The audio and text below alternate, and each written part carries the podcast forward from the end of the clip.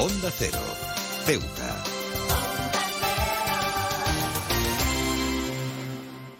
Más de uno. Onda Cero Ceuta. Carolina Martín. Cada año, el 7 de septiembre, nos brinda la oportunidad de reflexionar sobre un bien esencial y a menudo pasado por alto, que es el aire que respiramos. En el Día Internacional del Aire Limpio por un Cielo Azul, debemos recordar que la calidad del aire tiene un impacto directo en nuestra salud y en la del planeta que compartimos. Es un día para la concienciación y la acción para recordarnos a nosotros mismos y a las generaciones futuras la importancia de cuidar nuestro entorno. Vivimos en un mundo en constante cambio donde la industrialización y la urbanización han traído consigo un aumento de la contaminación atmosférica. La quema de combustibles fósiles, la emisión de gases de efecto invernadero y la degradación del medio ambiente ha contribuido a la mala calidad del aire en muchas partes del mundo. Los efectos son visibles en, en forma de cielos grises y contaminación en nuestras ciudades, pero también se traducen en problemas de salud graves como enfermedades respiratorias y también cardiovasculares. En este contexto, en este contexto, esta jornada cobra una relevancia especial. Nos recuerda que debemos tomar medidas para preservar la pureza de nuestro aire y revertir así los daños que hemos causado al medio ambiente. Y es que un aire, un aire limpio es esencial para la salud de todos los seres vivos en la Tierra. La contaminación atmosférica está vinculada a enfermedades respiratorias, cardiovasculares e incluso al aumento de las tasas de mortalidad.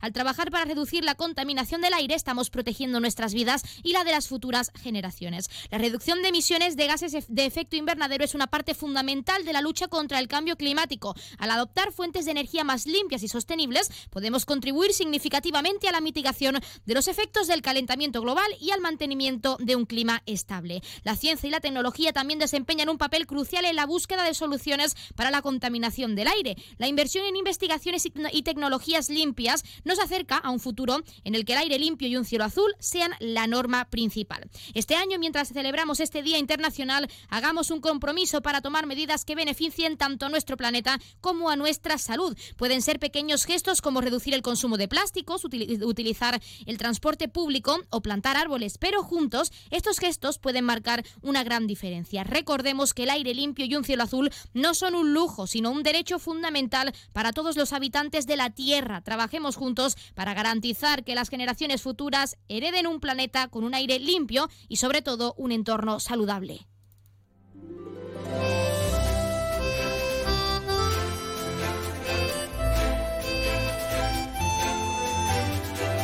Buenas tardes. Arrancamos el programa de este jueves 7 de septiembre y lo hacemos hablando de la importancia de mantener nuestro aire limpio y evitar así las consecuencias de los gases tóxicos para un futuro y ecosistema sanos. Arrancamos ya con una nueva edición de nuestro programa Más de Uno Ceuta. Vamos a desconectar como cada día por un rato con un programa que viene cargado de temas interesantes.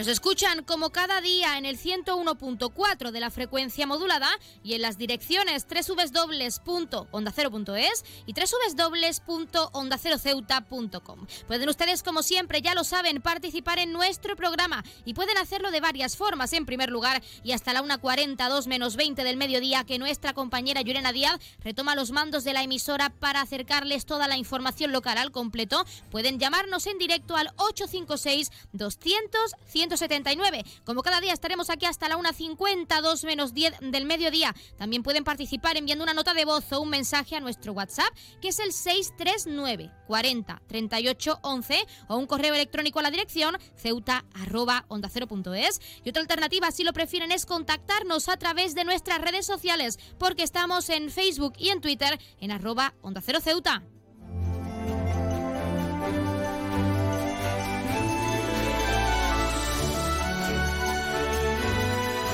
Pueden contarnos si creen que es importante concienciar sobre métodos y herramientas sostenibles pues para evitar dañar nuestro aire y ecosistemas e incluso cuáles creen que son esas optativas. También saben que pueden participar para felicitar a un ser querido que cumpla años, dedicarle una canción o incluso pedirnos su tema favorito para que suene durante unos minutos en nuestro espacio, porque como siempre les decimos, estamos deseando escucharles con nuevas canciones, nuevos géneros musicales y lo más importante, experiencias, anécdotas, curiosidades, incluso recetas. Ya saben que estamos deseando irles al otro lado de la línea, así que anímense y hasta la 1.40, 2 menos 20, llámenos en directo que estamos deseando atender su llamada.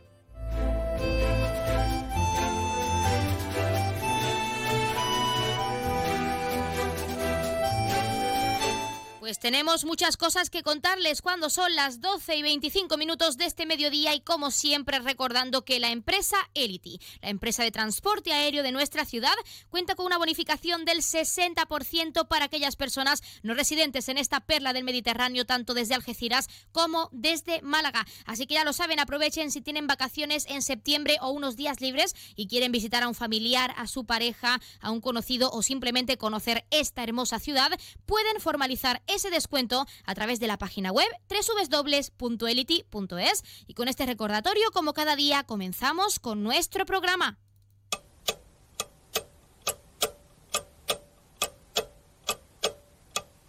Y arrancamos, como siempre, conociendo la última hora. SAT se pide llevar a la enfermera escolar al Pleno de Ceuta. El sindicato asegura que tras el parón injustificable de 2022, el curso 23-24 comienza, dice, sin esta figura sanitaria que es de vital importancia, señalan, para toda la comunidad educativa.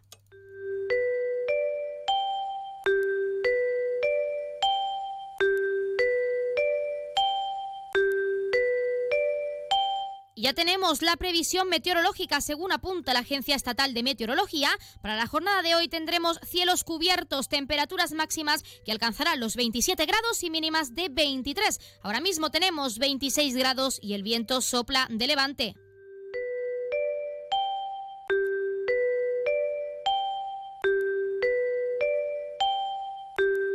Y pasamos a conocer la noticia curiosa del día. Jimmy Nicholson es un conocido piloto australiano que recientemente ha disfrutado de su luna de miel tras contraer matrimonio con Holly Kingston. Ambos volaban en la parte trasera de un Airbus desde tierras italianas hasta Barcelona cuando atravesaron una fuerte turbulencia. Por otra parte, una compañera suya de profesión, Simona, ha entusiasmado a los internautas al mostrar las bellas imágenes de las que disfruta desde la cabina del avión. Pero centrémonos en Nicholson porque grabó cómo la aeronave se balanceaba fuertemente de un lado a otro con esas turbulencias. La primera, la que tuvo que tranquilizar, fue a su mujer, que aparece con la cara verdaderamente desencajada. Aunque con semblante tranquilo, Jimmy reconoció que la turbulencia es de las peores que había sentido. En ese momento aprovechó, aprovechó para compartir un pequeño truco y es que colocó una botella boca abajo para demostrar que el agua apenas se movía, lo cual significa que la sensación de turbulencia es bastante peor de lo que realmente es. Su explicación se hizo viral en TikTok con 13,7 millones de reproducciones. Otra recomendación del piloto es encender el aire acondicionado y mirar por la ventana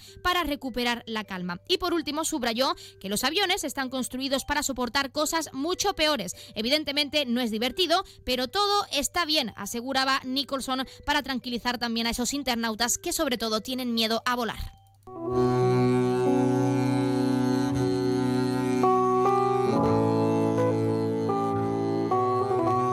Pasamos a conocer la agenda cultural. Continúan a la venta las entradas para la obra de teatro miércoles que parecen jueves, prevista para el próximo 16 de septiembre en nuestro Teatro Auditorio del Rebellín a las 7 y media de la tarde. Las entradas, ya saben, se pueden adquirir tanto de forma presencial en la taquilla del teatro como a través de la página web www.ceuta.es con precios en este caso que oscilan entre los 4 y los 8 euros y con descuentos como siempre para colectivos habituales.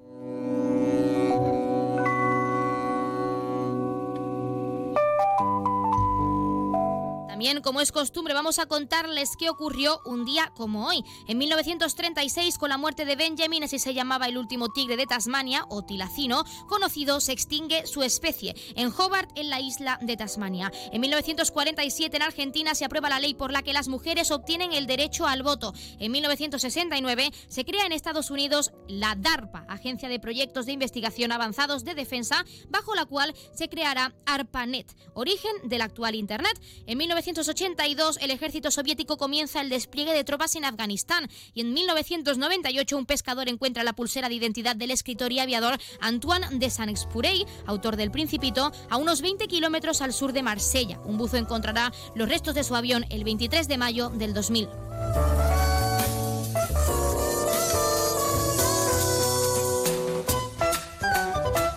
También, como es costumbre, vamos a contarles qué le ha ocurrido esta semana y qué ocurrirá pues de cara a lo que queda de semana y el fin de semana a uno de nuestros 12 signos del zodiaco. Hoy es el turno de Acuario. Acuario, necesitas un respiro, unas vacaciones de tu cabeza, de tu vida, de tus responsabilidades. Menos mal que las cosas están cambiando y que tú incluso pues estás cambiando de actitud. Esta semana te has dado cuenta de lo importante que es tener una actitud positiva y dejar de hacer un drama de todo lo que te pasa.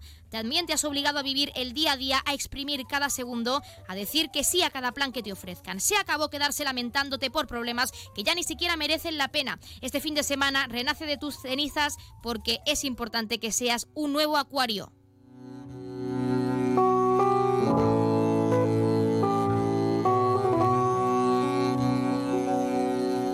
Y hoy jueves es el día de la aparición del Señor Krishna, una festividad importante para la comunidad hindú y que se celebrará por primera vez públicamente en el templo hindú de Ceuta, de nuestra ciudad. Nos lo explicaba el significado de esta festividad el sacerdote hindú Juan Carlos Ramchandani, al que vamos a escuchar. Es una celebración eh, llena de, de, colorido, de devoción, donde, bueno, pues a la imagen sagrada de Krishna, que también la tenemos aquí en el templo en el templo de Ceuta, pues se le hace un, ritual de baño donde se le baña con diferentes sustancias propicias, como son la leche, el yogur, agua azucarada, miel, luego se le visten con ropas nuevas y se le hace la ceremonia de Arati, ¿no? Entonces es un motivo de, de júbilo, Krishna es la divinidad del amor, de la enseñanza, de los valores, de los deberes, todas las personas que, que vengan por el templo, que claro, como natural tenemos un aforo limitado y ya tenemos, creo que casi el aforo está cubierto, pues trataremos de dar la mejor hospitalidad posible pues ya lo han escuchado y cuando son las 12 y 31 minutos, casi 32 de este mediodía, vamos a entrar de lleno en todos nuestros contenidos y entrevistas. Como siempre, tenemos mucho que acercarles y tienen mucho que conocer, así que no se vayan porque comenzamos aquí en nuestro programa en Más de Uno Ceuta. Más de Uno, Onda Cero Ceuta, Carolina Martín. ¿Estás buscando darle a tu hogar un toque moderno y elegante? No busques más. En Gavitec, tu nave de lámparas en Ceuta, tenemos todo lo que necesitas. Contamos con un equipo de expertos en decoración e instalaciones eléctricas de bajo consumo que te ayudarán a ahorrar en tu factura de la luz. En nuestra exposición encontrarás una amplia variedad de lámparas que se adaptan a todos los estilos y gustos. Además contamos con un amplio catálogo para que puedas encontrar la lámpara perfecta sin tener que salir de Ceuta. Pero eso no es todo. En Gavitec también disponemos de ventiladores silenciosos con control remoto, ideales para refrescar tu hogar en los días más calurosos. Y si te gusta la iluminación decorativa, contamos con tiras de LED y bombillas compatibles con dispositivos móviles Alexa y Google Home. Y si buscas opciones ecológicas, también tenemos luminarias con carga solar. Podrás iluminar tu hogar de manera sostenible y ahorrar energía al mismo tiempo. Además, en Gavitec también ofrecemos material eléctrico de calidad y confianza. Estamos en Muelle Poniente, nave 104. Te esperamos con los brazos abiertos. Gavitec ilumina tu vida.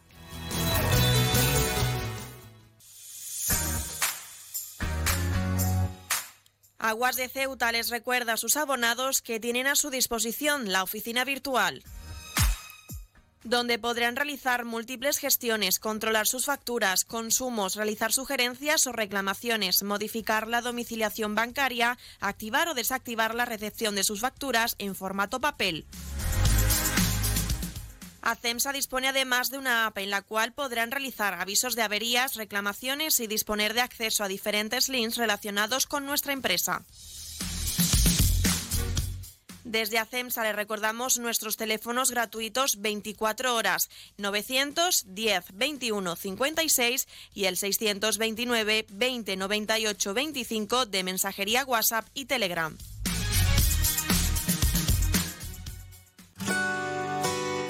Si te gusta leer, en vacaciones es tu momento. Y en Librería Sol disponemos de todas las novedades tanto para ti como para tus hijos. Librería Sol. Te ofrecemos un amplio surtido en cuadernos de repaso para preparar el próximo curso. Y como todos los años, a tu disposición todos los libros de texto y el material escolar para todos los cursos y colegios.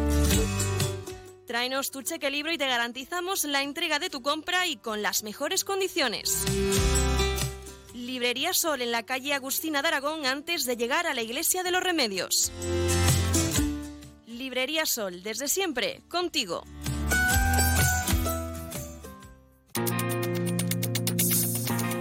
Clínica Septen, Centro de Reconocimiento de Conductores. Promoción especial, reconocimiento médico para obtención por primera vez de permisos de conducción, antes 25 euros y ahora 15 euros. Foto incluida. Estamos por las mañanas y por las tardes. Horario de lunes a jueves de 14 a 21 horas y martes, miércoles y viernes de 8 a 15 horas. Teléfono 856 20 14 46. Marina Española 9. Clínica Septen, siempre tú. El puerto de Ceuta avanza con la ayuda de los fondos europeos. Gracias a una inversión de más de 23 millones de euros cofinanciados al 80% por el FEDER, la autoridad portuaria de Ceuta está acometiendo obras de mejora en sus instalaciones. Proyecto cofinanciado por la Unión Europea. Fondo Europeo de Desarrollo Regional. Una manera de hacer Europa. Onda Cero Ceuta, 101.4 FM.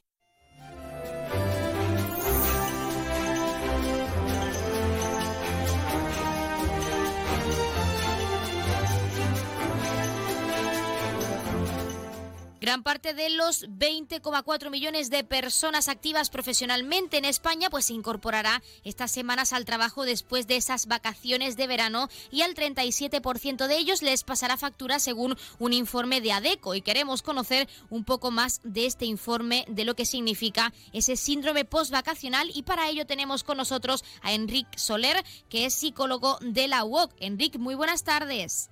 Buenas tardes. ¿Qué tal? En primer lugar y lo más importante, ¿qué síntomas podemos experimentar las personas o aquellas personas que vuelven de las vacaciones de verano, pues al volver al trabajo, a la rutina, ese síndrome postvacacional? ¿Qué síntomas se pueden observar? Bueno, pues al final de las vacaciones se puede experimentar una sensación de apatía o de pocas ganas. Es como, como si estuviéramos celebrando el duelo por un, por un periodo largo, relativamente largo, que son las vacaciones de verano, en, donde no ha habido horarios, donde no ha habido responsabilidades, donde el tiempo de ocio ha sido el mayoritario. Y bueno, pues eh, reincorporarnos a la vida profesional, a la asunción de, responsabilidades, pues nos puede, nos puede provocar un poco de apatía, desánimo, eh, tristeza, eh, pero bueno, es algo que es, eh, que es natural, ¿no? Es algo que también puede ocurrir, eh, yo también lo llamo el síndrome de los domingos por la tarde, que le ocurre muchísima gente, ¿no? Al final del fin de semana dice, bueno, mañana es lunes y tengo que reincorporarme a trabajar. Centrándonos, Enrique, en este informe, en ese 37% de personas a las que les va a pasar factura ese síndrome postvacacional, nos gustaría, como psicólogo de la UOC, que nos explicases qué significa este porcentaje, cómo se puede traducir, sobre todo, pues para esas personas que, entre otras cosas, y también es algo importante a destacar, sobre todo planifican durante sus vacaciones de forma excesiva o piensan de forma excesiva en esa vuelta al trabajo, sobre todo cuando se va acercando la fecha. ¿Cómo se podría traducir relacionando esta situación con ese 37% de este informe? Pues mira, esto nos indica que un 37% de las personas que fueron entrevistadas en este estudio eh, mm, ah, permitían que el futuro les estuviera arruinando el presente, porque si durante el presente, que es los últimos días de vacaciones, eh, no estás a gusto, no te sientes bien porque estás pensando en lo que va a ocurrir en un futuro inmediato, significa pues que tenían poca capacidad de seguir disfrutando del momento, ¿no? Y son personas que, bueno, pues tienen más tendencia a, a, controlar, a prever eh, lo que va a venir y, les, y preocuparse por lo que va a venir, arruinando pues la capacidad de poder vivir eh, el presente, lo que están, lo que están viviendo en ese momento. ¿Podría el planificar de forma excesiva esa vuelta a la rutina, pues en esos últimos días de vacaciones, como estábamos comentando, agravar aún más si cabe los síntomas de ese síndrome postvacacional en esas personas que vuelven a la rutina, pues después de todo esto, este, esta temporada estival, estas vacaciones de verano? Bueno, al final mismo, tú, misma lo estás diciendo, ¿no? Dices volver a la rutina. De hecho, si es una rutina es algo conocido, no debería preocuparnos tanto. Eh, a no ser que en casos concretos, pues hubiera un cambio de trabajo, que esto representa, pues, unas incertidumbres adicionales, pero que no es el caso, ¿no? Estamos hablando de, la mayoría de la población que está desarrollando una actividad profesional y que, y que no es ahora un momento en que cambie, sino que ya sabe a lo que se afrontaría, conoce a sus compañeros de trabajo, conoce las dinámicas de trabajo, conoce eh, su profesión, eh, por lo tanto, debería valorar. Eh, yo conozco, es un contexto en el que me he movido y me, muevo con normalidad durante 11 meses al año y no ocurre nada, no pasa nada. Por lo tanto, deberíamos perder ese miedo a, volver a reincorporarnos. Y además deberíamos considerar que el periodo vacacional también es un periodo laboral eh, porque mm, está previsto que tengamos una serie de descansos a lo largo del año para poder estar lo suficientemente frescos eh, para poder desarrollar nuestras labores profesionales. Perdón. Eh, hay fines de semana que son periodos cortos, hay puentes o Semana Santa o Navidad que son periodos mm, intermedios y después están las vacaciones de verano que es un periodo más, mm, más largo.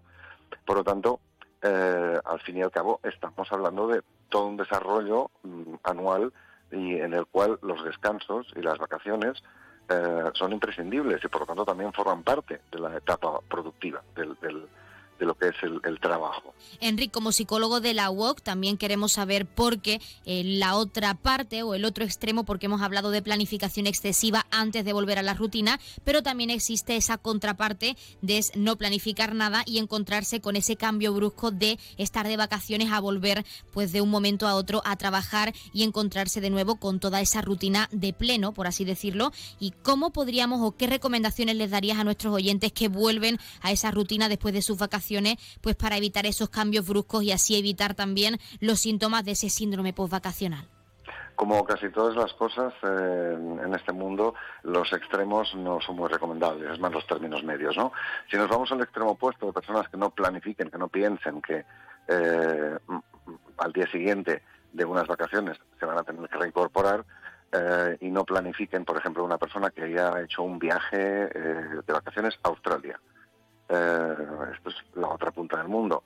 Lo que no puedes hacer es volver de Australia eh, el día anterior a luego reincorporarte en el trabajo. ¿Por qué? Pues porque hay una diferencia horaria tan grande que vas a sufrir un jet lag. Eh, te vas a resentir como ser humano y tu cuerpo también, vas a tener más cansancio. por lo tanto, mm, mm, tendríamos que haber planificado que si nos vamos a un sitio muy lejano y vamos y preveemos que vamos a tener a sufrir un jet lag, pues vamos a tener que pensar en volver antes para volver a adaptarnos a, los horarios de aquí. Eh, con lo cual eh, sería una temeridad, ¿no? Estoy exagerando, ¿no? Estoy poniendo un, ejemplo extremo, ¿no? Pero sería el caso de una persona que no planifique absolutamente nada. Bueno, vuelvo de Australia hoy y mañana me voy a trabajar. Pero si resulta que las vacaciones tienen una función que es que tú vuelvas al trabajo más fresco, eh, más descansado, con más capacidad, para poder hacer frente a tus responsabilidades. En este caso, eh, estas vacaciones mm, serían mm, completamente lo contrario de lo que se pretende de lo que sean las vacaciones. Para finalizar, y lo más importante, consejos para que nuestros oyentes sobrelleven con normalidad esa vuelta a la rutina después de sus vacaciones. Bueno, lo primero, lo mm, que he dicho antes, eh, considerar que eh, la rutina es la rutina, que es un contexto conocido, es una zona de confort, por lo tanto tampoco hay que preocuparse. Eh, después, eh, pues hacer una planificación media, es decir, si hemos tenido un verano en el que, bueno, pues hemos tenido horarios muy locos, que nos hemos ido a dormir muy tarde, nos hemos levantado muy tarde, y bueno, pues conforme vamos acercándonos al día en que debemos reincorporarnos, pues quizás sería una buena idea empezar a eh, controlar un poquito los horarios, ¿no? Y cenar y levantarse y comer y desayunar pues a unas horas más o menos decentes. Eh, otra recomendación sería mm, cada vez que esté pensando en que mañana o pasado mañana o la semana que viene me tengo que reincorporar y esto mm, me genera una cierta apatía o una sensación de desánimo o, una incomodidad emocional, eh, bueno, pues enseguida mm, tomar conciencia, decir, bueno, es que estoy permitiendo que, el futuro me arruine el presente. Pues Enrique Soler, psicólogo de la UOC, nos quedamos con esas recomendaciones finales para sobrellevar la rutina y ese mensaje pues tan significativo de que si te apasiona algo, debes seguir haciéndolo y si no, replantéatelo. Y sobre todo, pues también agradecer la participación en nuestro programa para hablarnos de ese síndrome postvacacional, de cómo afecta y de cómo evitarlo, pues de cara a esa vuelta de las vacaciones. Muchísimas gracias. Gracias a vosotros. Muy buenas tardes.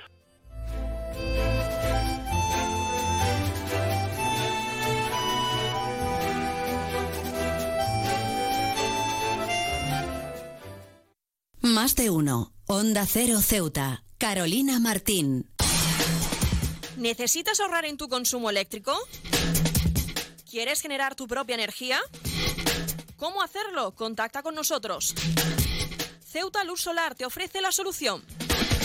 Somos una empresa comprometidos con la sostenibilidad y el medio ambiente. Buscamos dar soluciones energéticas renovables a empresas y particulares. Te instalamos tus placas fotovoltaicas. Pásate a la energía verde, la energía más limpia y natural, 100% ecológica. Ceuta Luz Solar estudia tu instalación y desarrollamos un plan de viabilidad con estudio personalizado a tu medida, legalización de la instalación y tramitamos las ayudas. No lo pienses más, contacta con Ceuta Luz Solar y un técnico te visitará sin gasto alguno. Y si lo deseas, puedes visitarnos en nuestras instalaciones en Avenida Muelle Cañonero Dato número 24 junto a Endesa. Teléfonos 956 9706 44 y 660 570 387. Belmóvil cumple 25 años gracias a vosotros. A todos los clientes que han confiado en nosotros. Experiencia, atención, surtido y servicio.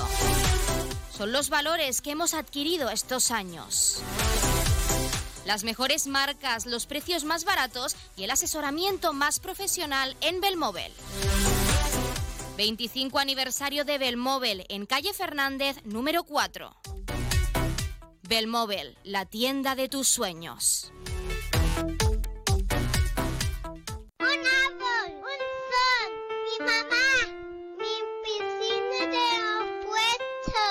Ahora los impuestos son cosa de niños. Servicios Tributarios de Ceuta se lo pone muy fácil. A partir de ahora podrá pagar sus impuestos a través de la página web tributosceuta.org. Solo necesitará una tarjeta de crédito y la carta de pago que recibió por correo y con un solo clic se ahorrará tiempo, colas y desplazamientos. Recuerde tributosceuta.org. Servicios Tributarios de Ceuta, Ciudad de Ceuta. Nuevo horario de caja de 8 de la mañana a 2 de la tarde.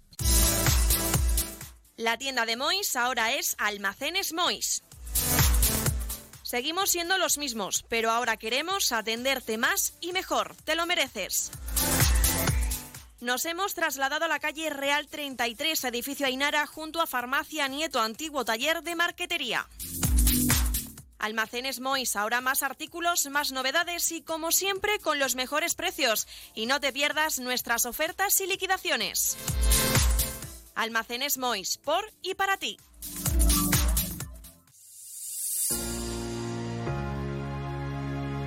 Las bolsas de basuras. Pequeñas y grandes. Depositarlas dentro del contenedor. Ciudad Autónoma de Ceuta.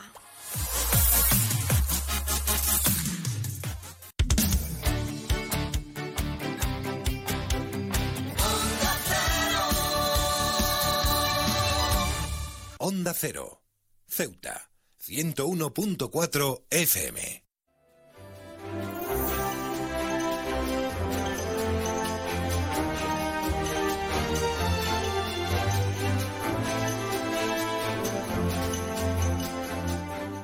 Continuamos con nuestra sección de barriadas donde, como ya saben, conocemos las necesidades de los puntos clave de nuestra ciudad. En este caso tenemos con nosotros al presidente de la Asociación de Vecinos de la barriada de Jadú, que es Mohamed Frugi. Mohamed, muy buenas tardes.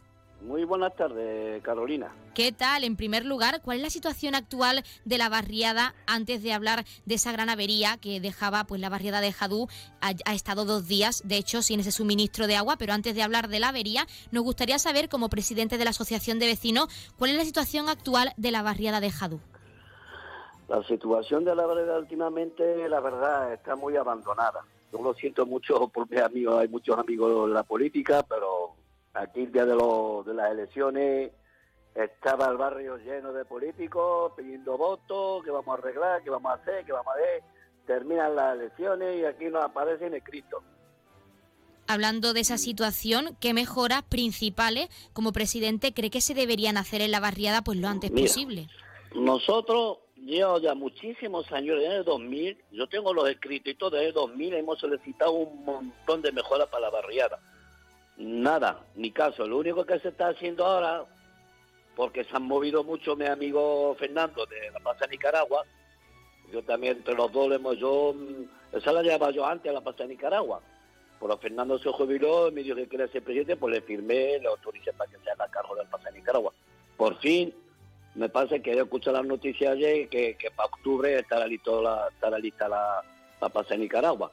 Pero aparte de eso, nosotros hemos solicitado el local social, que llevamos 30 años pidiendo el local social para hacer actividad de ellos. Yo no tengo, antes presentábamos eh, la fiesta de la feria, reina de barriada, hacíamos fiesta del agua, de la espuma, y, hacíamos muchísimas cosas, muchas actividades. Ahora nos cortaron la subvención de hace 8 o 9 años que no nos dan nada, pues la verdad, aquí socio no tenemos nadie para nada cualquier cosa que hago yo me cuesta dinero de bolsillo.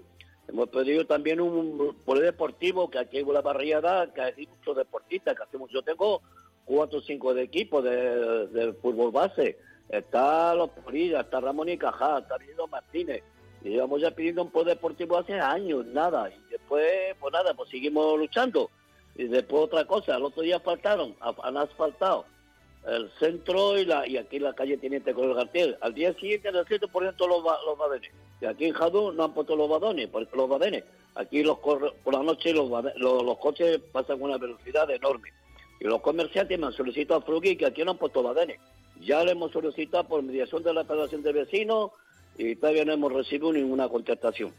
Y mañana, si Dios quiere, tengo una cita con el consejero, con Alejandro Ramírez, y tengo un montón de, notas aquí para pa pasarse la bici este año, tenemos suerte, y nos, y nos ponen todas las cosas que hemos solicitado.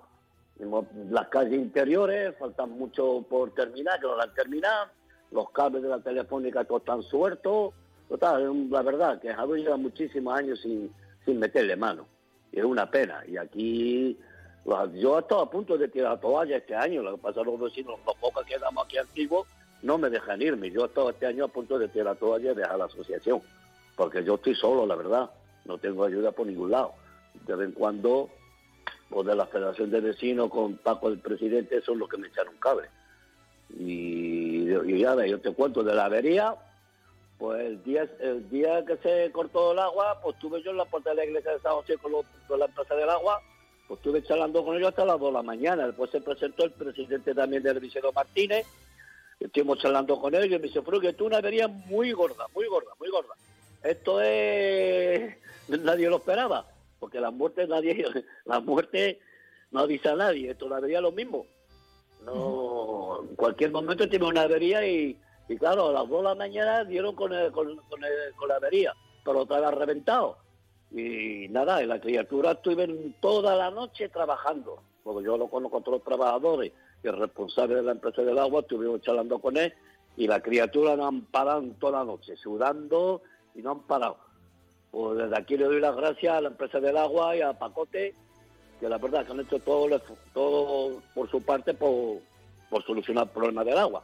Y después otra cosa, aquí tenemos mucha gente mayores, que se quedan sin agua, tú sabes que hay, que un 90% son musulmanes, hay cuatro o cinco mezquitas, tienen que a los rezos, tienen que lavarse, o hay gente comprando agua en el día, todo el supermercado. El agua se agotó aquí en la tienda del supermercado, que no queda ni una botella de 5 litros. Uh -huh. En fin, por la gracia a Dios ha solucionado el problema, y todo el mundo contento y, y a seguir luchando. Sí, porque hablando de esa avería, aunque por suerte, como nos ha comentado y también nos alegramos, ya se ha solucionado en la barriada de Jadú, pero eh, la mayoría de vecinos, por no decir todos de la barriada, han estado sin agua esos dos días y nos gustaría saber, como presidente de la Asociación de Vecinos, que le han trasladado pues todos los vecinos de la barriada al no poder estar, al no poder contar con agua en sus casas después de tanto tiempo.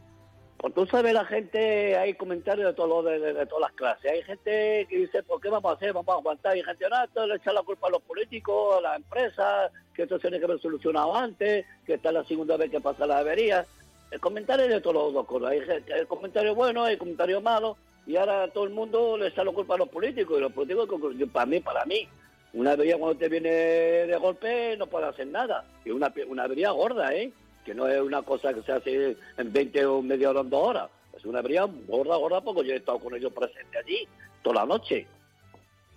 Mohamed, para finalizar y lo más importante, hemos hablado de todas esas mejoras, de esa avería que por fin pues ya se ha solucionado pues con la colaboración de la, de la empresa de agua, de ACEMSA, y nos gustaría saber como presidente de la Asociación de Vecinos para finalizar y de cara también, como nos ha comentado, a esa reunión con el consejero ante esas mejoras que espera la barriada, pues como presidente, ¿qué espera en cuanto a esas mejoras? ¿Espera que tras esa reunión se puedan llevar a cabo esas mejoras y se solucione lo antes posible? Yo creo que sí, él me ha prometido a mí muchas cosas, el consejero, la, viceconsejera, todo el equipo de gobierno del Partido Popular. Yo he hablado con ellos, casi a todos, he tenido cita con ellos. El único problema que teníamos antes, teníamos un gerente que no vi más, que era Gregorio, que ese hombre nos ayudó muchísimo en la barriada. Y ahora últimamente el que tiene allí, no sé quién es, que tiene, que no, que no lo vemos por ni un día, tienen todas las barriadas, son 64 asociaciones de barriada, y está todo abandonado. No sé cómo llevan, no sé cómo hacen el trabajo, la verdad. No paro de hacer fotos todos los días, menos mal que estoy jubilado y tengo tiempo. Todo el día tirando fotos, mandando a la prensa, mandando a la consejería, mandando esto, pero nada, no nos hacen caso, hija. Pues nosotros desde aquí, Mohamed Frugui, presidente de la Asociación de Vecinos de la Barriada de Jadú, esperamos que tras esa reunión y sobre todo pues con esta sección se puedan solucionar algunas de esas mejoras en cuanto a la situación de la Barriada de Jadú y también agradecerle la participación en esta sección y en nuestro programa pues para hablarnos de la situación actual, sobre todo después de esa gran avería y pues desde luego esperamos que todo se solucione lo antes posible y que esas mejoras lleguen lo antes posible. Muchísimas gracias. Bueno, perdón, Carolina. Sí. Desde aquí quiero dar las gracias enormes al director del colegio, Ramón y Cajal, y de, Severo Ochoa, que es lo que nos felicita, felicita nos dejan la pista deportiva para entrenar, que nosotros se mueven casi a la semana 300, 500 niños. Desde aquí le quiero mandar un saludo a los dos por la ayuda y por colaborar con la barriera.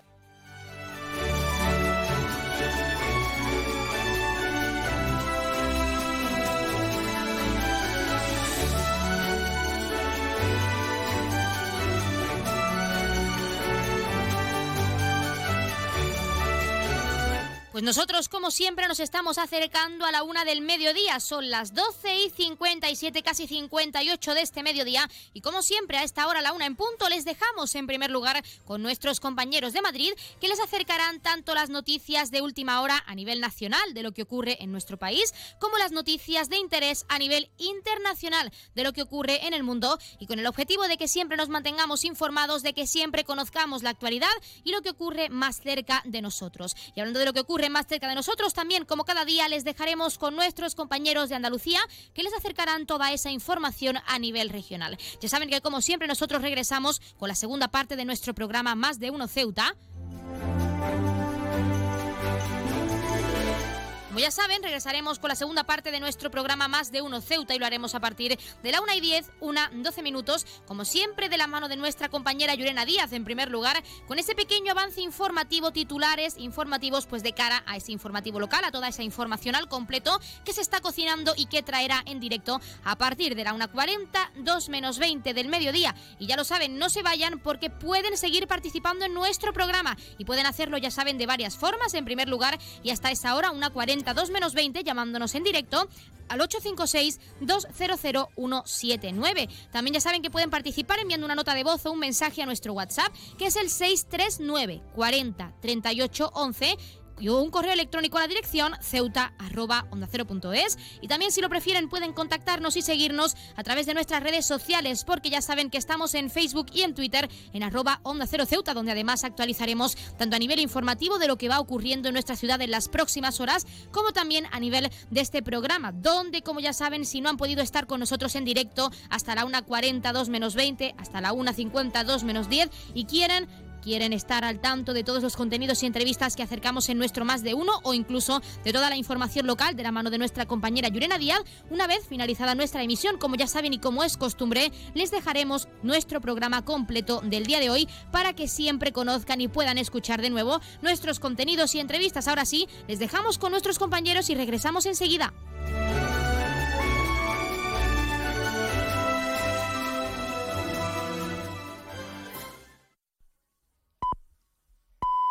Es la una de la tarde, mediodía en Canarias.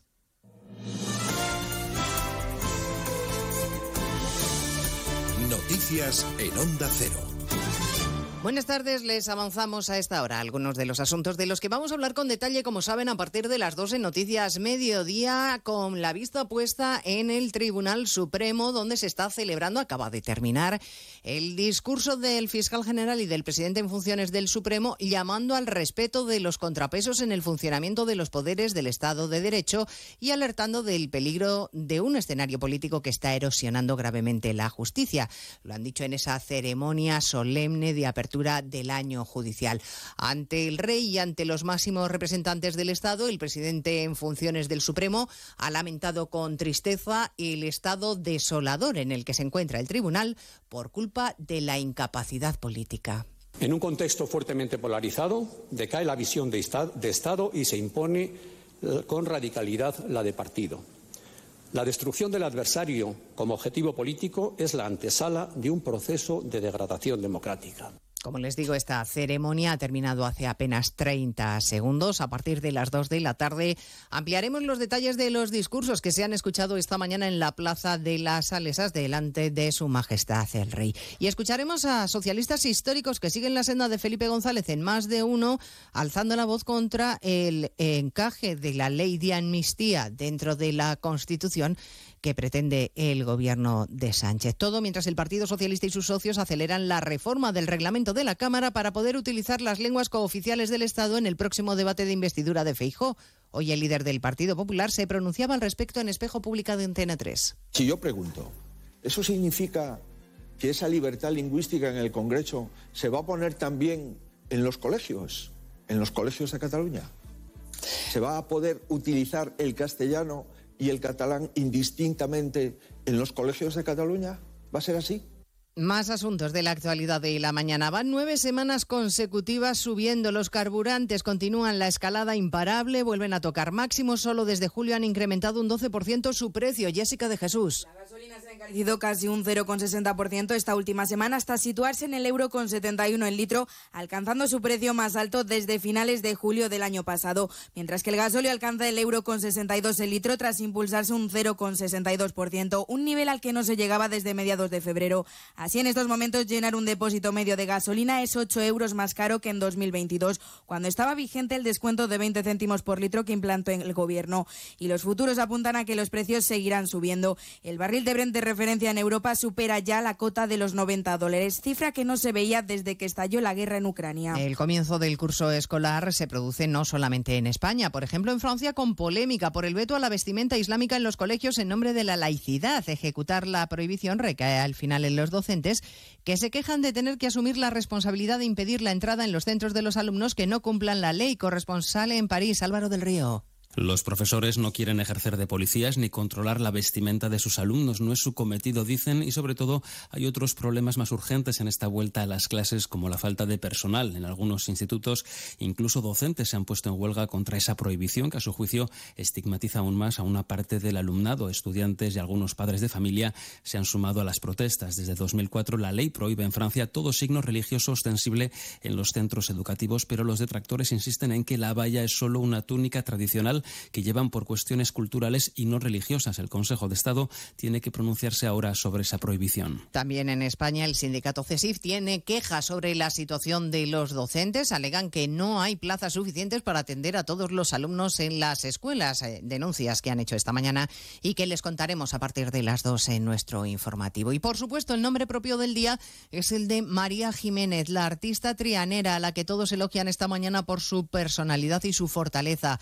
Ha fallecido en su casa de Sevilla esta madrugada. A partir de esta hora, la despedida de su público en la Capilla Ardiente en el Ayuntamiento de Sevilla, que acaba de abrir sus puertas. Ha sido pionera en todas sus cosas. Ha sido pionera en siendo una mujer muy libre, muy, como, como ha dicho el hijo, muy indomable. Una mujer que ha sabido defender todos sus derechos y los nuestros.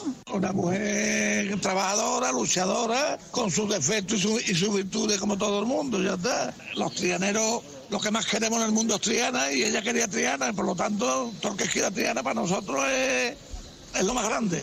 María Jiménez, todo fuerza, todo un artista. Se lo vamos a contar todo a partir de las dos, cuando resumamos la actualidad de este jueves 7 de septiembre. Elena Gijón, a las 2, Noticias Mediodía.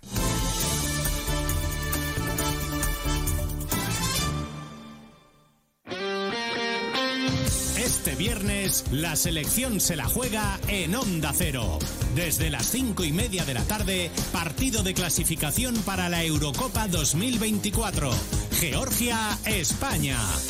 El equipo de Luis de la Fuente, tras la derrota en Escocia, está obligado a ganar si no quiere complicarse su presencia el verano que viene en Alemania. Este viernes, desde las cinco y media de la tarde, la selección juega en Radio Estadio con Edu García. Te mereces esta radio. Onda Cero, tu radio.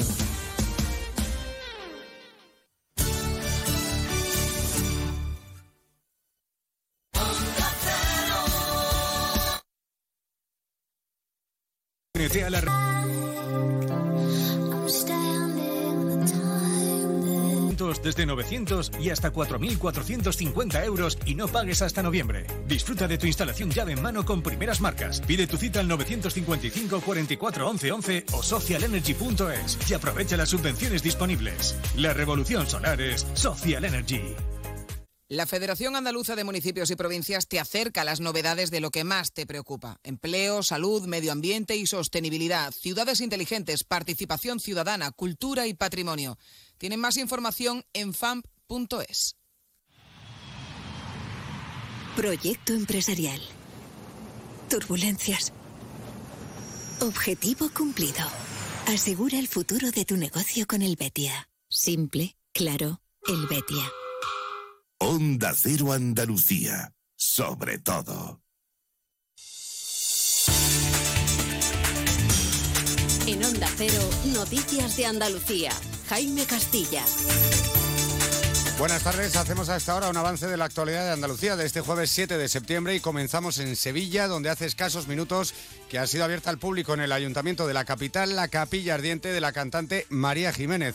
La artista trianera fallecía esta pasada madrugada a los 72 años de edad y ya son centenares de personas las que hacen cola en el consistorio para darle su último adiós. Personalidades de la política, la sociedad y la cultura coinciden en la tristeza por esta pérdida y en calificarla como una artista única, revolucionaria y valiente. En política, la Junta Electoral Central ha impuesto una multa de 2.600 euros al portavoz de la Junta y consejero de Medio Ambiente, Ramón Fernández Pacheco, por vulnerar la ley electoral el pasado 12 de junio, cuando ya habían sido convocadas las generales del 23 de julio durante la rueda de prensa posterior al Consejo de Gobierno. En Málaga, ayer mismo se concentraban los profesionales sanitarios para denunciar las agresiones que sufren y hoy hemos conocido una nueva, una funcionaria por parte de un paciente en un centro de salud de la capital, Onda Cero Málaga, Blanca Lara. En concreto, Jaime, los hechos ocurrieron en el centro de salud de Carlinda el pasado martes a las 10 de la mañana, cuando un individuo de 33 años se encontraba en el centro sanitario y supuestamente en actitud agresiva golpeó una mampara del mostrador y causó lesiones a una de las trabajadoras. En la provincia de Málaga ya son 24 los profesionales agredidos en lo que va de año. En Cádiz comienza hoy la regata de grandes veleros Magallanes Elcano, en la que participan 15 embarcaciones de todo el mundo. Onda Cero Cádiz, Carmen Paul. Entre los veleros participantes, cinco de la máxima categoría de la clase A, como el Sagres de Portugal o el Capitán Miranda de Uruguay. Con motivo de la regata, Cádiz acoge además una agenda complementaria en toda la ciudad, con conciertos, actividades deportivas, gastronómicas y culturales. Seguimos ahora con el repaso de la actualidad del resto de provincias y lo hacemos por Almería, donde la Guardia Civil ha detenido a un hombre como presunto autor de una agresión sexual contra una joven en el municipio de Pulpí el pasado 17 de julio. Nació Almería, Inés Manjón. Sí, fue entonces cuando el detenido abordó de madrugada a la víctima que se dirigía caminando a su trabajo. Al parecer la introdujo en su coche y la llevó a una zona aislada donde presuntamente la agredió sexualmente. Se imputa la comisión de un delito de agresión sexual. En Ceuta, la Policía Nacional da por finalizada la operación iniciada la madrugada del martes por varios disparos registrados en la barriada del Príncipe. Los agentes han detenido a dos personas como presuntos autores de estos hechos, que en esta jornada han sido puestos a disposición judicial. En Córdoba, el histórico barrio de San Lorenzo ha sido invadido por una plaga de ratas proveniente de las casas solariegas. Los vecinos piden al ayuntamiento que se adopten medidas ante esta situación de insalubridad y a la Junta una estrategia para recuperar el entorno declarado como VIC.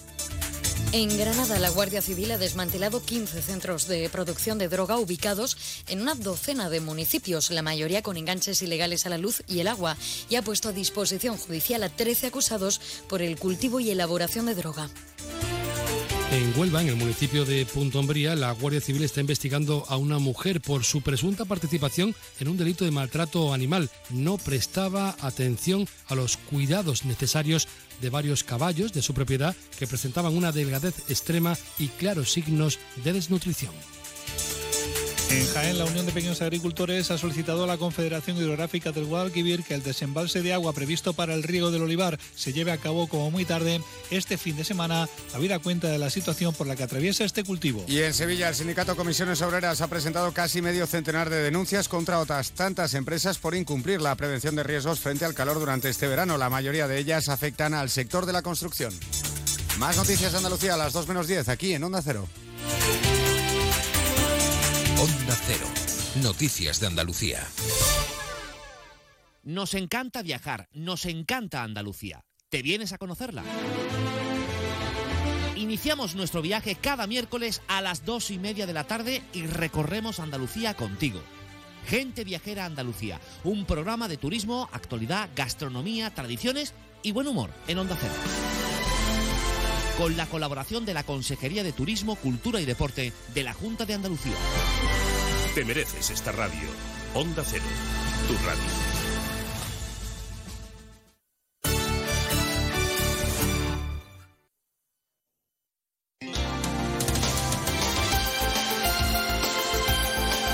Onda Cero, Ceuta.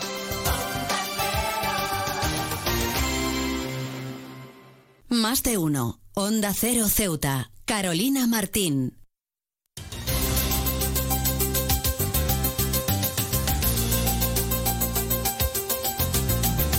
Retomamos como siempre la segunda parte de nuestro programa y como siempre lo hacemos con ese pequeño avance informativo de cara al informativo local al completo de la mano de nuestra compañera Llorena Díaz y que regresa a partir de las 2 menos 20 del mediodía. Como siempre la tenemos en nuestro estudio, así que vamos a darle paso. Llorena Díaz, muy buenas tardes. ¿Qué tienes que contarnos en el día de hoy?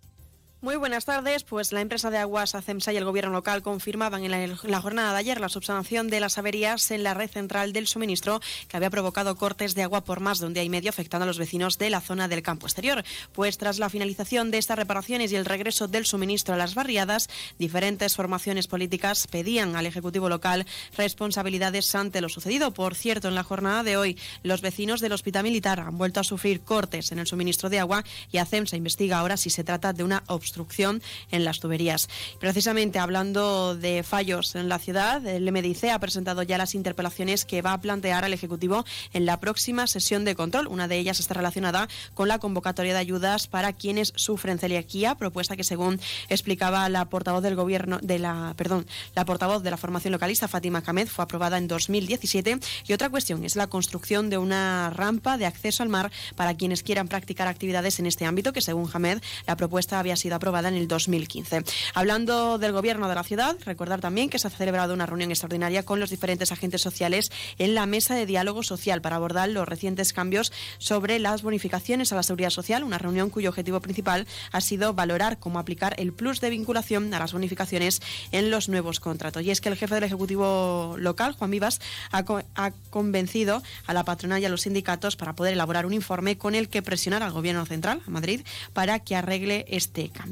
Y también contarles en sucesos que la Policía Nacional ha dado por finalizada la operación iniciada durante la madrugada del martes por los disparos registrados en la barriada del Príncipe. Recuerden que los agentes detuvieron a una persona en esta semana apodado como el Candy y también han ha detenido a otra persona más como los responsables de estos hechos. Y es que según el comunicado de las fuentes policiales, en esta jornada de hoy los detenidos han tenido que pasar a disposición judicial. Y un apunte más, el boletín oficial del Estado ha publicado los convenios suscritos por la ministra de Política Territorial y portavoz del Gobierno en funciones, Isabel Rodríguez, con los presidentes de las ciudades de Ceuta y Melilla para la creación de las, oficinas técnicas que van a asegurar la máxima difusión, difusión de los fondos puestos a disposición en estos territorios, que van a actuar como ventanilla única de información y asesoramiento y también como apoyo para la elaboración de proyectos y propuestas de solicitudes. Esto ha sido tan solo un avance informativo. Recuerden que las noticias de Ceuta regresan como siempre a partir de las 2 menos 20 del mediodía. Pues muchísimas gracias, como siempre, a nuestra compañera Yurena Díaz, que nos deja ese pequeño avance informativo de cara al informativo local al completo, que ya saben, regresa a partir de las 2 menos 20 del mediodía. Pero nosotros continuamos aquí, mientras tanto, en nuestro programa en Más de Uno Ceuta. Y como siempre, les dejamos con unas palabras de nuestros colaboradores y continuamos con nuestro programa. En este caso, hemos salido a la calle tanto a preguntar a los ceutíes sobre cómo afrontan esa vuelta a clases y también esa vuelta a la rutina para quienes no estudian, pero sí trabajan y también vuelven de las vacaciones así como hemos, nos hemos acercado al Colegio de la Inmaculada, donde hemos podido hablar con su directora Ana Valero sobre este nuevo curso escolar. Así que no se lo pierdan, porque continuamos aquí en nuestro programa en Más de Uno Ceuta.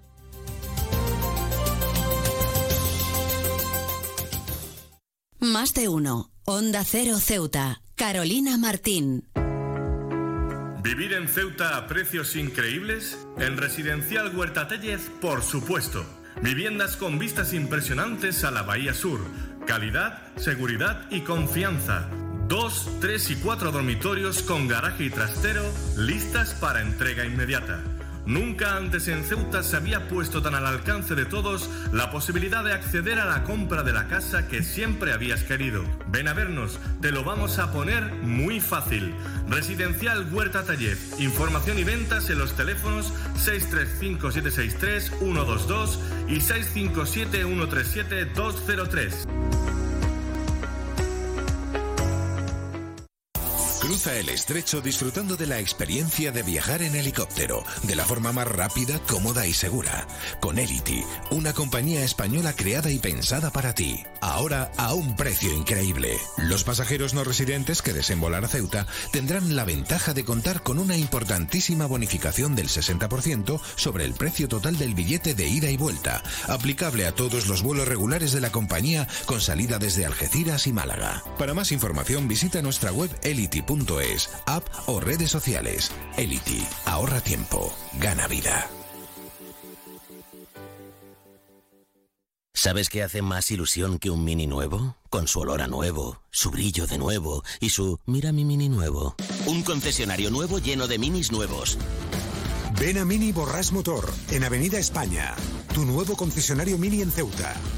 Con su olor a nuevo, su brillo nuevo. El puerto de Ceuta avanza con la ayuda de los fondos europeos. Gracias a una inversión de más de 23 millones de euros cofinanciados al 80% por el FEDER, la Autoridad Portuaria de Ceuta está acometiendo obras de mejora en sus instalaciones. Proyecto cofinanciado por la Unión Europea. Fondo Europeo de Desarrollo Regional. Una manera de hacer Europa. Onda Cero Ceuta, 101.4 FM.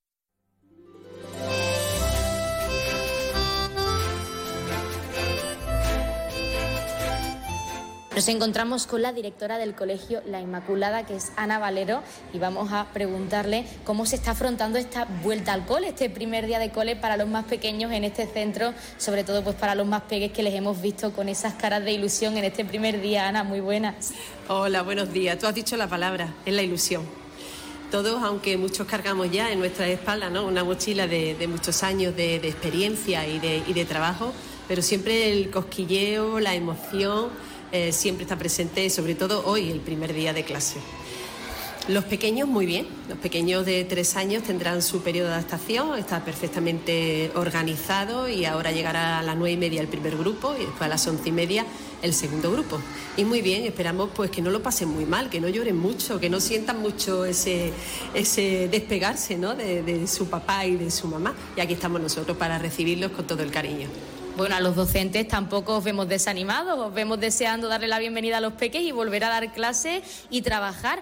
¿Cómo eh, habéis preparado previo a este nuevo curso, sobre todo, pues la llegada de estos pequeños y qué les espera ahora, en este caso, a este centro, a la Inmaculada? Pues mira, lo preparamos todo mm, con muchas ganas. La verdad es que el equipo directivo lleva trabajando ya desde finales de agosto, desde, bueno, si quieres no te vas. Si tú quieres, no te vas y sigues trabajando todo el verano, pero hay que desconectar y que cargar pilas para poder emprender este nuevo curso que se presenta. Y lo hemos preparado pues pensando siempre en nuestro principal objetivo, que es el bienestar de nuestros alumnos. Sí que es verdad que somos un claustro que está muy ilusionado, muy contento, con muchas ganas y con todo muy preparado y muy organizado.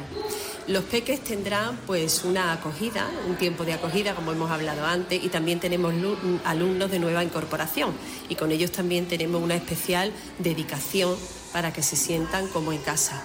Queremos ser una gran familia, ese siempre es nuestro objetivo hablando de ese periodo de adaptación tanto para los de nueva incorporación como para los pequeños, los más pequeñitos que han entrado pues antes que el resto de compañeros para poder adaptarse a esas nuevas clases.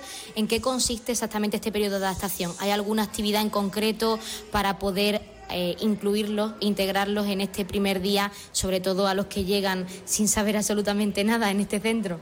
Mira, los pequeños ahora mismo, los que llegan con tres años, son muy pequeñitos, ¿no? Y eso te podrían contar mejor las profesoras de tres años cómo van a hacerlo. Pero yo he sido de infantil muchos años, durante veintitantos años, y este día es sobre todo de acogida, de, achucharlos, de quererlos, de, de, intentar que no lloren, de procurar que estén muy felices, que estén muy contentos.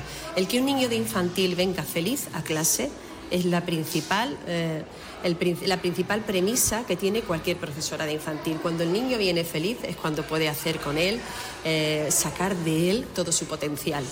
Entonces creo que eso es lo que van a hacer mis compañeras de, tres años, acogerlo, mucho cariño, jugar mucho con ellos, procurar que no, que no sientan ese, ese despegarse de sus familiares y que poquito a poco vayan sintiendo el cole como parte de su rutina.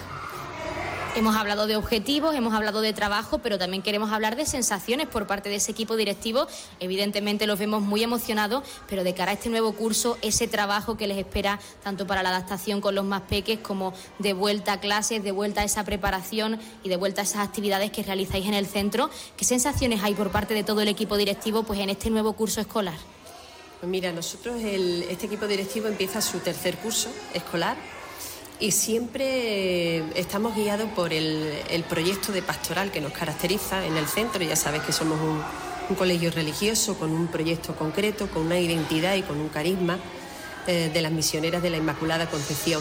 Y este año el lema es muy bonito, brilla y comparte tu luz. Entonces con esa idea la verdad que ya hemos preparado todo este plan, hemos preparado este lema, lo hemos vivido en comunidad todo el claustro y con todas esas pinceladas, pues empezamos a trabajar con mucha energía y con muchas ganas. ¿Alguna actividad, hemos hablado de ese lema tan significativo para el centro, tan emotivo también, con mucho significado sobre todo para los más pequeños? ¿Hay alguna actividad, es muy apresurado porque es el primer día de clase, lo sabemos, pero hay alguna actividad prevista sobre todo pues para que los pequeños, los las nuevas incorporaciones, se conozcan entre ellos y puedan pues estar más integrados con sus compañeros en clase? Mira, siempre empezamos con celebraciones de la palabra y en el caso de los más mayores con Eucaristía. Y en la presentación del lema es muy importante, lo trabajamos durante todo el curso. Pero el dar a conocer a los niños cuál es el cartel que van a ver identificado por todo el centro, cuál es el lema que van a oír, cuál es la canción que vamos a cantar durante todo el curso, que tiene que ver también con ese lema, ahí empezamos. Ahí empezamos ya haciendo familia, haciendo grupo, nos reunimos por etapa, celebración de la palabra y ese ya es el punto de partida para todas las actividades que plantea el, programa de pastoral. bueno, y todas las demás, ¿no? Pero quiero decir que es como el, el eje vertebrador de todo nuestro trabajo. Ana, para finalizar y lo más importante como directora en este caso de este centro, ¿qué esperas de este nuevo curso escolar, teniendo en cuenta además que es una vuelta a la normalidad totalmente, sin ningún tipo de restricción por ese COVID-19 que paralizó la actividad al completo y sobre todo pues paralizó muchas actividades en los centros educativos? Vuelta a la normalidad total, nuevo curso, con todo como antes de la pandemia. ¿Qué significa eso? ¿Qué esperamos? Pues mira, como te decía, yo espero el bienestar de todos mis alumnos de todos los alumnos. Son casi 700 alumnos, 700 niños y niñas que viven con nosotros durante muchos meses. Eh, la confianza de las familias que ponen en este claustro es muy importante. También queremos compartir con ellos muchos momentos de este curso, ya lo llevamos haciendo y la verdad es que espero que, no te voy a decir, que no se planteen problemas, eso sería un imposible. Se van, a mm, se van a presentar problemas, van a haber momentos muy buenos, van a haber momentos menos buenos, pero que sepamos afrontarlos y solucionarlos. Y siempre nuestro lema es pues, estar acompañados por Jesús misionero. Pues Ana Valero, directora del Colegio La Inmaculada, nosotros nos quedamos con ese mensaje final, nos quedamos con ese buen curso escolar. Ha comenzado muy bien, el equipo directivo emocionado, los pequeños emocionados y muchísima suerte y también muchísimas gracias por atendernos in situ en este centro, en este primer día, pues viendo vuestras caras y viendo las caras de los más pequeños. Gracias. Muchísimas gracias a vosotros. Esta es vuestra casa.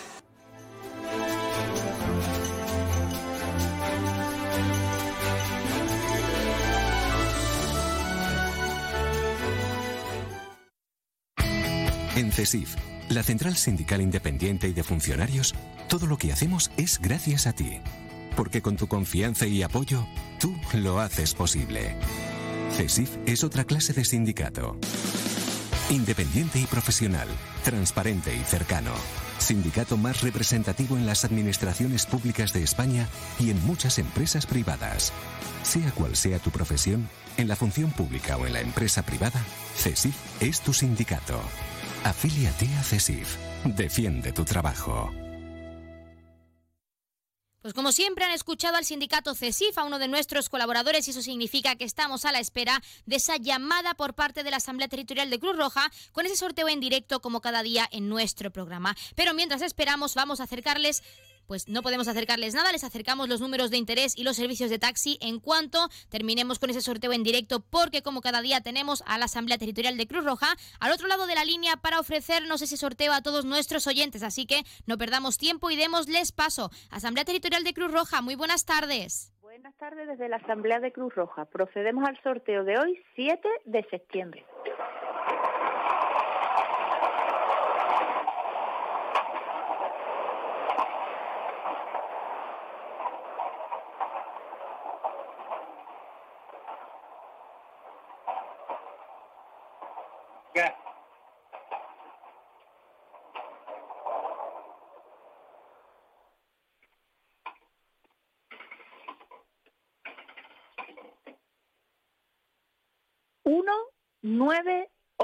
El número agraciado ha sido el 198. Felicitación a los ganadores, un saludo y hasta mañana. Pues hasta mañana la Asamblea Territorial de Cruz Roja y como siempre muchísimas gracias por participar con ese sorteo en directo para todos nuestros oyentes. Y enhorabuena a todos los premiados y premiadas que como cada día esperamos hayan recibido esa gran noticia con nosotros y que no hayan sido pocos, lo más importante, recordarles en primer lugar el número agraciado de hoy que ha sido el 198 198 popularmente conocido como el borrego. Ahora sí, vamos a acercarles en primer lugar los números de interés. Ya saben que el 112 es para emergencias, el 016 para la lucha contra el maltrato, el 900 018 018 para el acoso escolar y el 024 el teléfono de atención a conductas suicidas. Y si quieren contratar un servicio de taxi, ya saben que en Ceuta contamos con dos empresas. La primera es Autotaxi con el 856 925 225 y también tenemos Radio Taxi con el 956 51 5406, 956 51 5407 y el 956 51 5408. También, como es costumbre, les acercamos las farmacias de guardia disponibles para hoy, jueves 7 de septiembre. Horario diurno tendremos disponible tanto la farmacia Zurita en la calle Beatriz de Silva, número 5, en el local 6, como tanto en horario diurno como nocturno, esa farmacia de confianza, la farmacia Puya, que ya saben está situada en la calle Teniente Coronel Gautier, número 10, en la barriada de San José. Recordarles horario diurno, además de la farmacia Puya, que también está en horario nocturno, tendremos la farmacia Zurita en la calle Beatriz de Silva, número 5, en el local 6. Y ahora sí, como siempre, vamos a continuar con nuestra recta final de nuestro programa. Les dejamos con algo de música y regresamos enseguida, como mencionábamos, con esas opiniones que hemos recogido de los diversos ceutíes que nos contaban cómo afrontan esa vuelta al cole, algunos, y la vuelta al trabajo después de las vacaciones también, si no estudian trabajando, esa vuelta en septiembre a la rutina. Así que no se vayan porque nos queda mucho que contarles. Por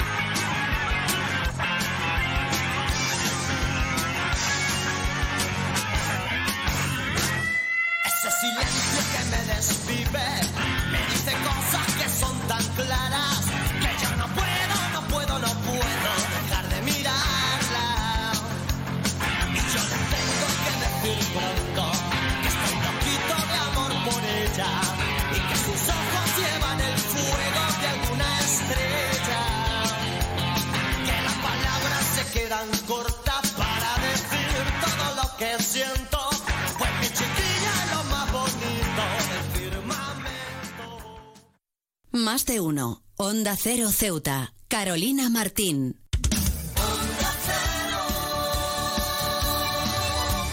Onda Cero Ceuta. 101.4 FM.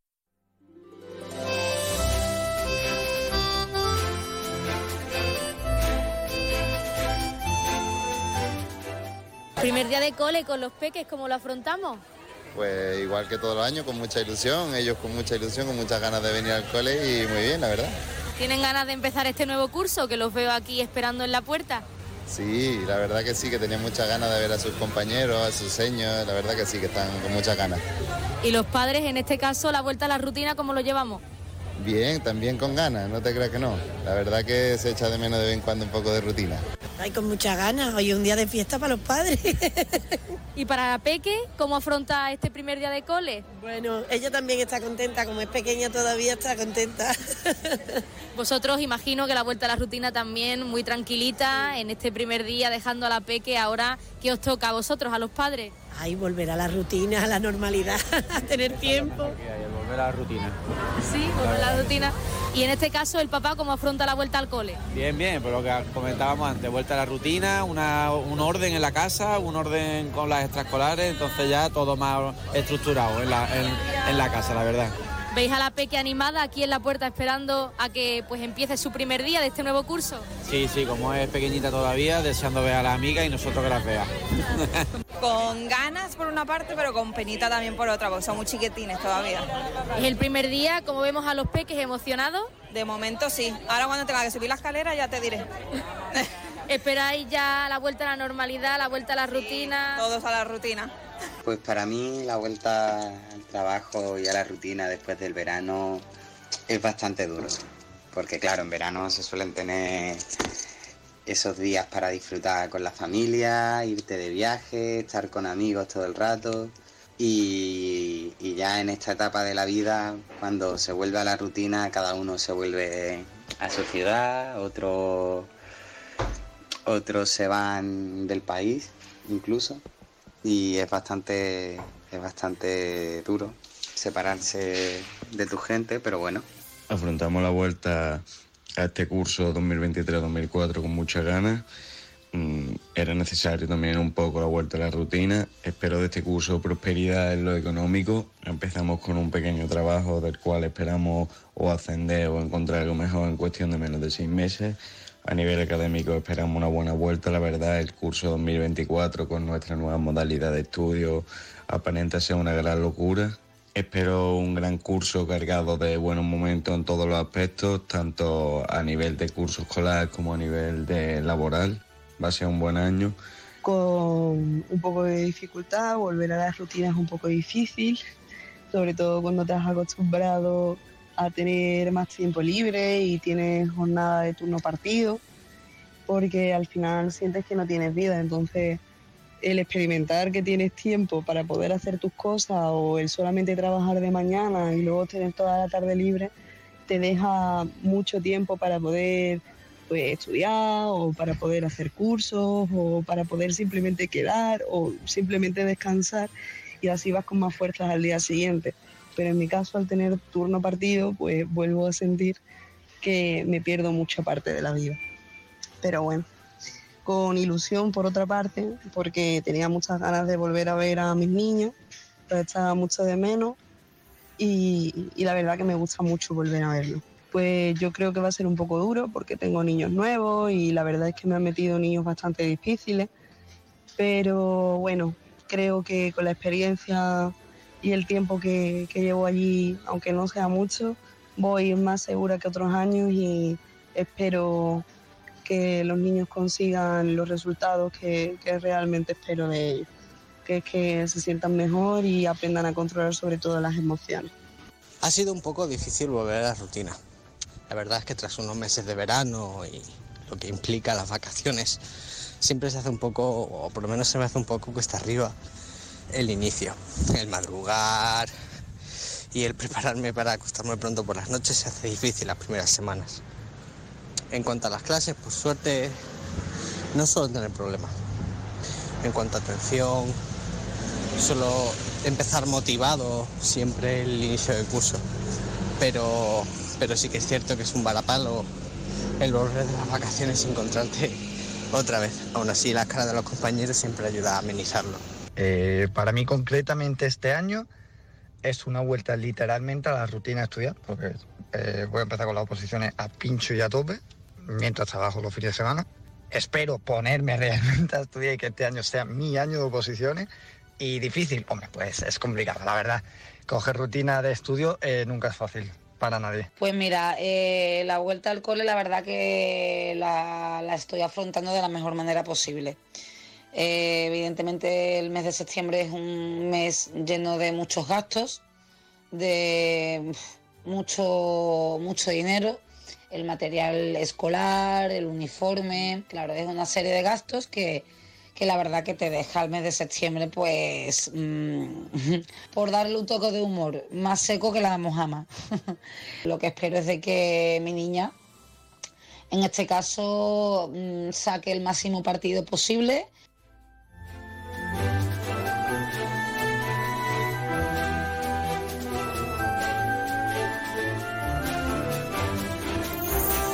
Pues ya han escuchado a esos padres y madres que estaban en esta, esta mañana en la puerta de ese colegio para dejar a sus peques en su primer día y también a esos ceutíes que vuelven a trabajar o a estudiar pues después de esas vacaciones de verano. Ya saben que también pueden participar y contarnos cualquier tema, qué opinan, cómo afrontan esa vuelta de las vacaciones, cualquier cosa que deseen, deseen a través de nuestro WhatsApp que es el 639 40 38 11 o nuestro correo electrónico que es ceuta arroba onda cero punto es. Y hasta aquí nuestro programa más de uno Ceuta de hoy. Mañana regresamos con más contenidos y entrevistas. Les dejamos con algo de música y posteriormente nuestra compañera Yurena Díaz tomará los mandos con ese informativo local al completo. Esto es todo. Que pase muy buena tarde.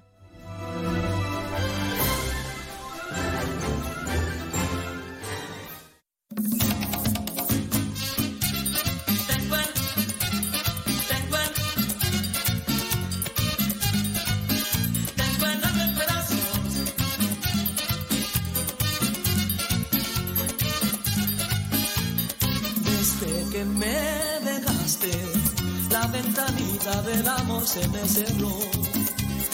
Desde que me dejaste, las azucenas han perdido su color. Desde que me dejaste, la ventanita del amor se me cerró. Desde que me dejaste, no hago más nada que extrañarte, corazón.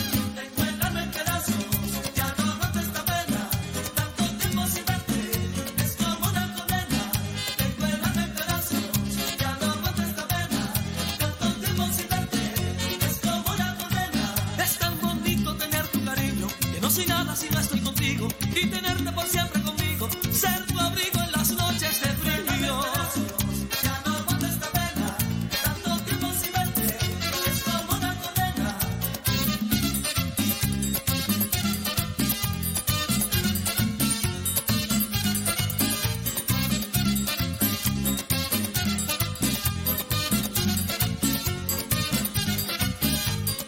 Desde que me dejaste, la ventanita del amor se me cerró. Desde que me dejaste, las azucenas han perdido su color. Desde que me dejaste, la ventanita del amor se me cerró. Desde que me dejaste, no hago más nada que extrañarte corazón.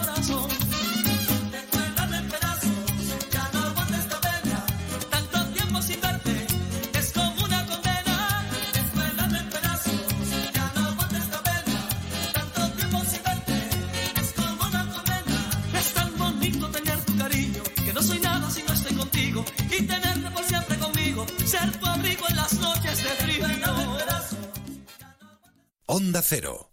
Ceuta. 101.4 FM. Noticias. Onda Cero Ceuta. Llurena Díaz. Muy buenas tardes, son las 2 menos 20 del mediodía de este jueves 7 de septiembre. Llega la hora de noticias de nuestra ciudad, es la hora de noticias en Onda Cero. Y comenzamos, como siempre, el informativo recordando la previsión meteorológica. Según apunta la Agencia Estatal de Meteorología, para la jornada de hoy tendremos cielos cubiertos, temperaturas máximas que alcanzarán los 27 grados y mínimas de 23. Ahora mismo tenemos 26 grados y el viento en la ciudad sopla de levante. Continuamos con los titulares. ACEMSA y el gobierno local confirmaban en el día de ayer la subsanación de las averías en la red central de suministro que afectó por más de un día y medio a los vecinos de la zona del campo exterior. Y el gobierno local y los agentes sociales en la mesa de diálogo han valorado cómo aplicar el plus de vinculación a las bonificaciones en los nuevos contratos. Servicios informativos en Onda Cero Ceuta. Pues ahora sí, entramos de lleno en nuestros contenidos. La empresa de aguas ACEMSA y el gobierno local confirmaban en el día de ayer la subsanación de las averías en la red central de suministro de agua que había provocado cortes por más de un día y medio afectando a los vecinos de la zona del campo exterior. Tras la finalización de estas reparaciones y el regreso del suministro a las barriadas, diferentes formaciones políticas han pedido al Ejecutivo local responsabilidades ante lo sucedido. Para Vox, esta situación es a su juicio una evidencia más del abandono que sufren las barriadas. El líder de la formación verde, Juan Sergio Redondo, ha insistido en que estas barriadas carecen de estructuras básicas como el sistema de saneamiento y canalización de aguas. Desde Vox hemos denunciado de forma reiterada que la gestión de los eh, diferentes gobiernos del Partido Popular ha llevado el deterioro y la degradación a las zonas del extrarradio con carencias alarmantes en infraestructuras básicas. La mayoría de las deficiencias se concentra, como decimos, en las barriadas del extrarradio y después de 20 años de gobierno del Partido Popular, lo único que se ha hecho es gastar dinero en adornos, maceteros y asfaltados, especialmente durante los periodos preelectorales. Mientras que el Movimiento por la Dignidad de la Ciudadanía considera que ACEMS ha ofrecido escasa información y confusa, por lo que ha pedido al Gobierno que den explicaciones de lo ocurrido. Por cierto, en la jornada de hoy los vecinos del Hospital Militar han vuelto a sufrir cortes en el suministro de agua y ACEMSA investiga ahora si se trata de una obstrucción en las tuberías. Precisamente hablando del MDIC, del Movimiento por la Dignidad de la Ciudadanía, ha presentado ya las interpelaciones que planteará el Ejecutivo local en la próxima sesión de control. Una de ellas está relacionada con la convocatoria de las ayudas para quienes sufren celiaquía, propuesta que, según explica la portavoz de la formación localista, Fátima Hamed, fue aprobada el pasado año 2017. Y desde entonces hemos tenido que estar muy pendientes de este Ejecutivo para que no solo se convoquen estas ayudas en tiempo, sino que definitivamente se resolvieran y procedieran al ingreso a las personas beneficiarias. Es una cuestión de salud y a la que muchas familias no pueden hacer frente por el sobrecoste que supone la alimentación específica para estas personas y que desde la Administración se debe facilitar. Otra cuestión es la construcción de una rampa de acceso al mar para quienes quieran practicar actividades en ese ámbito. Según Hamed, la propuesta se aprobó en 2015 y lamenta que el único acceso al mar sea mediante unas instalaciones de ámbito privado. Nos sigue pareciendo inadmisible que en una ciudad como la nuestra, abierta al mar, donde nuestra gente realiza numerosas actividades acuáticas, se les impida, en la mayoría de los casos, llevarla a cabo en condiciones óptimas, porque Ceuta solamente cuenta con un acceso a través de una instalación privada cuyos precios son prohibitivos para muchos ceutíes. Y cambiamos de asunto. El gobierno local, el gobierno de Ceuta, ha celebrado una reunión extraordinaria con los diferentes agentes sociales en la mesa de diálogo social para abordar los recientes cambios en las bonificaciones a la seguridad social. Una reunión cuyo objetivo principal ha sido valorar cómo aplicar el plus de vinculación a las bonificaciones en los nuevos contratos. El jefe del Ejecutivo, Juan Vivas, ha convencido a la patronal y sindicatos a elaborar un informe con el que presionar al gobierno central, a Madrid, para que arregle esta modificación.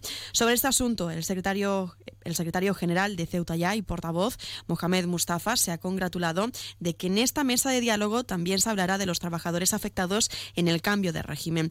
De esta forma lo defendían en el Pleno la formación localista en el mes de febrero. Y aquí tenemos una modificación que se ha aprobado sin que los de Ceuta, los de siempre, no nos enteremos. Y cuando sale el Real Decreto es cuando nos llevamos las manos a la cabeza. Hay algunos que señalamos no solamente lo dificultoso lo tremendamente peligroso de esa modificación y como usted muy bien ha explicado, también señalamos algunos, señalamos lo que era el plus de vinculación y el miedo al que habían sometido a miles de trabajadores que son conscientes de que sus convenios quedaban suspendidos porque no había agarres jurídicos. Y dejamos a un lado la política para recordarles que continúa la programación de actividades y actuaciones con motivo de la celebración del Día de Ceuta. Esta noche será el turno del grupo de música Caballanos en la Plaza Nelson Mandela. El asesor delegado de la Consejería de Cultura, Eduardo Ayala, ha valorado positivamente esta iniciativa. Lo escuchamos. Hasta la fecha yo, diría que ha sido muy positivo, muy participativa la afluencia de, personas en, esta festividad. Todos estos conciertos que vamos a tener son gratuitos, de entrada libre y que todo aquel que quiera pues nada más que tendrá que acercarse a Nelson Mandela y, y disfrutar de ellos. Onda Cero Ceuta, 101.4 FM. Más noticias en Onda Cero. Arrancamos hablando de sucesos y es que la Policía Nacional ha dado por finalizada la operación iniciada en la madrugada del martes por los disparos registrados en la barriada del Príncipe. Los agentes han detenido a otra persona más, además del detenido apodado como el Canti, como autores de estos hechos. Según el comunicado policial, en la jornada de hoy los dos detenidos han tenido que pasar a disposición judicial para declarar de este suceso. Cambiamos de asunto, hablamos ahora del área sindical porque Comisiones Obreras asegura que la evolución de la coyuntura macroeconómica va a permitir a los empleados públicos, unos 10.000 en Ceuta, ver incrementados sus sueldos un 0,5% desde la nómina de octubre y con efecto retroactivo al pasado 1 de enero. Según el sindicato, la actualización retributiva es fruto del acuerdo marco para una administración firmado por Comisiones Obreras y UGT en la Mesa General de las Administraciones Públicas. Hablando también de Comisiones Obreras, ha trasladado su satisfacción ante el compromiso del jefe del Ejecutivo local, Juan Vivas, de, de mantener los salarios de la plantilla de Trace si finalmente se opta por municipalizar este servicio.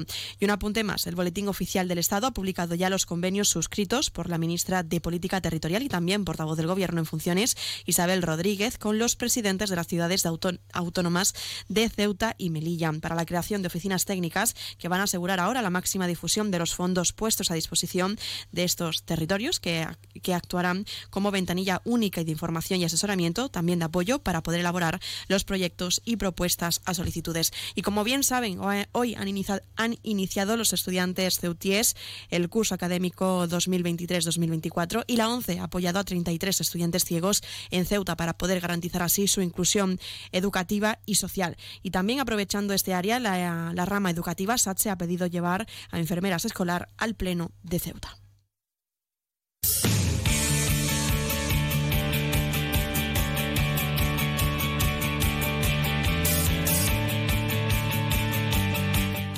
Y pasamos ya a conocer la información deportiva. Les contamos que el Hércules Rubik Ceuta comienza los entrenamientos de la nueva temporada. La entidad caballa vuelve a los entrenamientos en el campo de fútbol de la pista de atletismo situado en Loma Margarita todos los lunes y miércoles en horario de 8 y media a 10 de la noche. Desde el club invitan a los aficionados e interesados en practicar ese deporte que lo pueden hacer contactando mediante las redes sociales como Instagram o Facebook en Hércules Rugby Ceuta o también a través del email hérculesrugbyceuta.gmail.com o también mediante una línea telefónica que estará disponible que es el 695 04 41 60. Les repito, 695 04 41 60. Una convocatoria tanto para senior masculino como para femenino. Y por cierto, la agrupación deportiva Ceuta se prepara ya para su próximo partido. Este segundo encuentro fuera de casa será ante el Atlético de Madrid B a las 12 de la mañana en la ciudad deportiva Wanda.